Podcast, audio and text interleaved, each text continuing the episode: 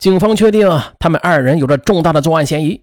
很快，侦查人员便将调查收集到的线索进行了细致的梳理之后，决定在娜娜和白星毫无防备的情况之下，直接对二人进行传讯，打他们个措手不及。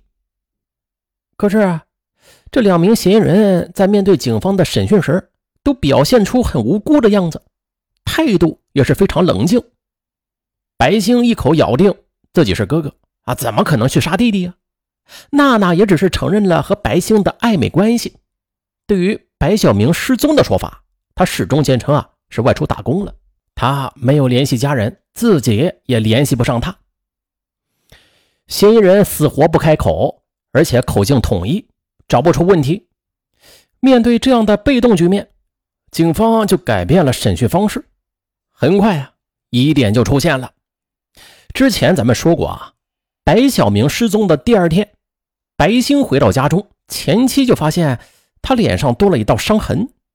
白星说是摔倒的，可是娜娜对于白星的这道伤疤却解释不清楚，一会儿说不知道，一会儿说是刮到的。侦查人员就以此为突破口，终于是突破了娜娜的心理。经过了五个多小时的询问，娜娜终于开口了，承认了她和白星一起杀害自己的丈夫。白晓明的事实，很快啊，在娜娜的自述下就还原了案件的过程。娜娜和白晓明认识之后，热恋中的二人呢就结婚了。女儿的降生也给这个小家带来了欢声笑语。不过，白晓明他有一个恶习，就是喝醉酒之后会对娜娜家暴。多年的感情就这样被时间给消磨了。二人之间的感情也是越来越淡，再加上由于白小明工作的原因吧，经常不在家，偌大的家就只能靠娜娜一个人撑着，又要忙农活，又要照顾孩子，那就这样在忙不过来的时候，在无奈之下，就只好去麻烦大伯哥白星了。可是这么一来二去的，二人就对上了眼了，一边是冷漠家暴的丈夫，常年不在家。一边是条件富裕又嘘寒问暖的大伯哥，娜娜抵挡不住我这温暖的怀抱，直接就和大伯哥好上了。他们二人之间的关系啊，也瞬间的在村子里边传的那是沸沸扬扬。白星的前妻和娜娜也谈过，也和娜娜的父母谈过，但是都没能够劝阻二人。再到后来，白小明知道此事之后，也表现的是毫不在乎。二零一一年三月三日，白小明家的猪圈盖完之后，就请大家吃饭酬谢。终于在饭桌上，白小明看到自己的妻子和哥哥是眉来眼去的，竟然当着他的面都毫不遮掩。终于的是生气了。等大家走后，已经暴怒的白小明就当即殴打了妻子，而惧怕的娜娜就躲起来给白星打了电话，叫他赶紧过来救他。不然要被弟弟给打死了。接到了这通求救电话之后，白星随手拿起把杀猪刀就赶了过去。白小明一见到自己的哥哥，顿时火冒三丈，不由分说啊，对着白星就是一拳。两兄弟就这样扭打在了一块一开始先用啤酒瓶打，这酒瓶碰到墙上之后炸裂了，这玻璃渣啊就这样划到了白星的脸。两个被愤怒冲昏了头脑的人是不管不顾。白星顺势的从门边就捡起了一根木棍，对着弟弟的脑袋呀就猛地击了数下。等娜娜进来的时候，白小明已经是满脸是血，头部遭受重创，在与哥哥的打斗中就这样被打死了。见到这个景象，吓坏的娜娜准备报警，可白星却阻止了他，说：“啊两个人已经是亲人关系了，警察来了你也逃不了干系的。”就这样，在经过惊吓和犹豫之后，娜娜就开始帮忙白星清理尸体，找来了塑料布把尸体包上。两人是用三轮车把尸体搬运到了离村子七八公里远的一处荒地，挖了一个一米深的坑，把白小明就掩埋在了地下。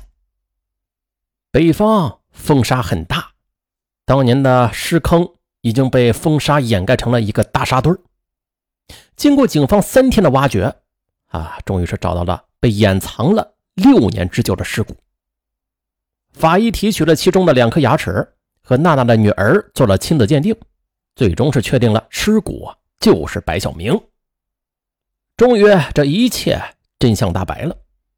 哥哥为了私情对弟弟痛下杀手，两人统一口径，对外都说白小明是出去打工去了。白星也多次上门向娜娜的父母提亲，要求娶娜娜，但是长辈却一直没有松口。两人在杀掉白小明之后，以为终于可以过上幸福快乐的日子了，没想到这才是噩梦的开端。白星充满了后悔和自责，那毕竟是自己的弟弟呀。娜娜也好不到哪儿去，虽然和白小明没有了感情吧，但是一个活生生的人说没就没了，他的心里也是充满了恐惧。每年清明节都会去掩埋白小明的地方去祭拜。祈求减轻一点心理负担。一开始吧，大家都是没有怀疑白小明的去向，但是时间久了，这村里开始就有人怀疑是白星和娜娜为了在一起联手杀害了白小明。可是又没有什么实际的证据，啊，也只是谣传而已。白星的姐姐和娜娜的父亲都怀疑过白星，但是为什么没有报警揭穿呢？白星的姐姐，她有自己的苦衷，因为这两个人都是自己的亲弟弟啊，该怎么平衡啊？这俩人都有孩子，孩子将来该怎么办呢？可是，在村民的闲言闲语和父母的劝说之下，心理压力越来越重的娜娜就开始疏远白星了。白星也开始意识到自己的做法太冲动，良心的谴责啊也让他特别后悔。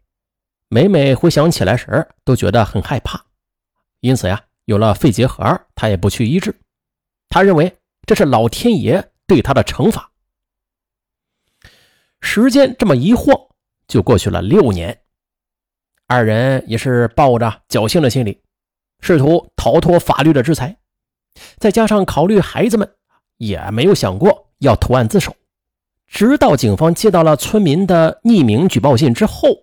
这才将这起掩埋了六年的杀人案大白于天下。可悲呀，可叹又可恨。嘴里边假惺惺的说啊是考虑到孩子，可是谁信呢？如果真的考虑到孩子，他们二人之间呢就不该发生这种奸情。也就是说啊，像他们这种人，只会考虑到自己。好了，本期案子就到这儿，我是尚文，咱们下期再见。